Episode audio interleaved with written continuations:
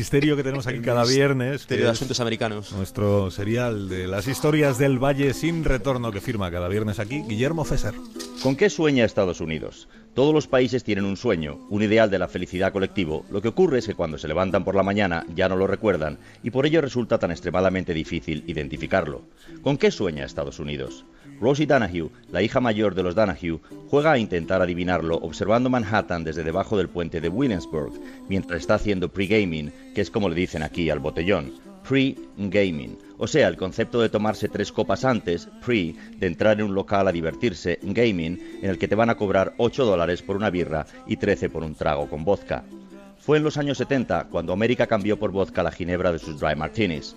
Los madmen de la época descubrieron que un martini vodka coloca lo mismo pero no huele a colonia y por tanto disimula mucho mejor la borrachera.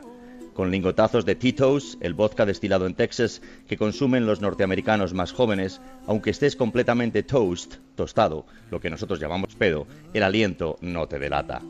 Williamsburg famosos en Estados Unidos hay dos. Williamsburg City, la antigua capital de Virginia, una joya histórica que cuenta con la universidad más antigua del país, el College of William and Mary, y el Williamsburg de Brooklyn, el barrio por el que nadie daba un duro hace 30 años y que ahora mismo en Nueva York es el sitio, el sitio pijo para vivir y el sitio para rodar anuncios. Las agencias de publicidad convencen a sus clientes para que filmen ahí, no porque haga falta, sino porque el copy de turno quiere tomarse una copa en la terraza del Hotel White mirando el skyline de Manhattan.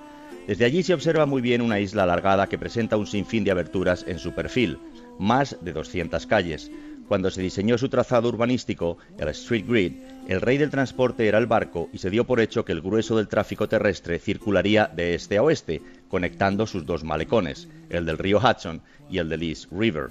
Por eso Manhattan tiene tantísimas calles a lo ancho y tan solo una docena de avenidas que van de sur a norte. ¿Quién querría ir al norte? ¿Hacia el Bronx? ¿Para qué? A principios del siglo XVIII y a caballo, Harlem era un pueblo situado a tres horas de distancia de la ciudad y Central Park aún era Seneca Village, una aldea india compuesta por una amalgama de tiendas y cuevas donde convivían los últimos nativos Lenape con los primeros esclavos liberados de Nueva York. A Rosie, que trabaja como psicóloga para NYU, pero siente por la música una pasión que le viene de escuchar de pequeña a su padre tocar el ukulele, le acaban de ofrecer un trabajo en Apple, los de iTunes manejan en tiempo real los gustos de los cientos de millones de personas que se descargan canciones y han llegado a la conclusión de que las radiofórmulas están equivocadas. Las emisoras musicales ya solo programan basándose en estadística. Meten a unos voluntarios en un hotel, les ponen 500 títulos y estos votan me gusta o no me gusta. Resultado, ya solo suena el California Dreaming de The Mamas and the Papas, una y otra vez, again and again.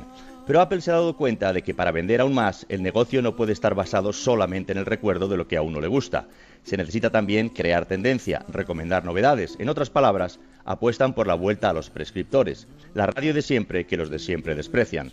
Van a crear Apple Radio y Apple Spanish Radio y quieren contar con Rosie para la llamada música étnica que es donde mejor se desenvuelve. ¿Con qué sueña Estados Unidos? se pregunta Rosie mientras se convence de que va a dar el paso y aceptar la oferta. ¿Con qué sueña un país donde la gente trabaja de sol a sol y los comercios permanecen abiertos 24/7, las 24 horas del día, los 7 días de la semana, los 12 meses del año? ¿Cuál es el sueño de un lugar donde lo suyo es dejarse la vida amasando una fortuna que, sin embargo, no está bien visto disfrutarla?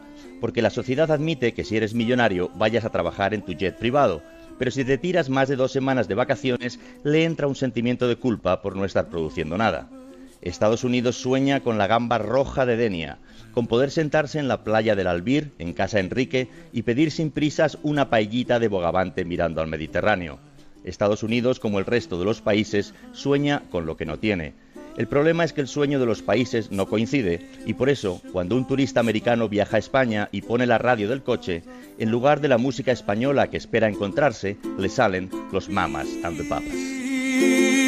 Trouble melts like a lemon drops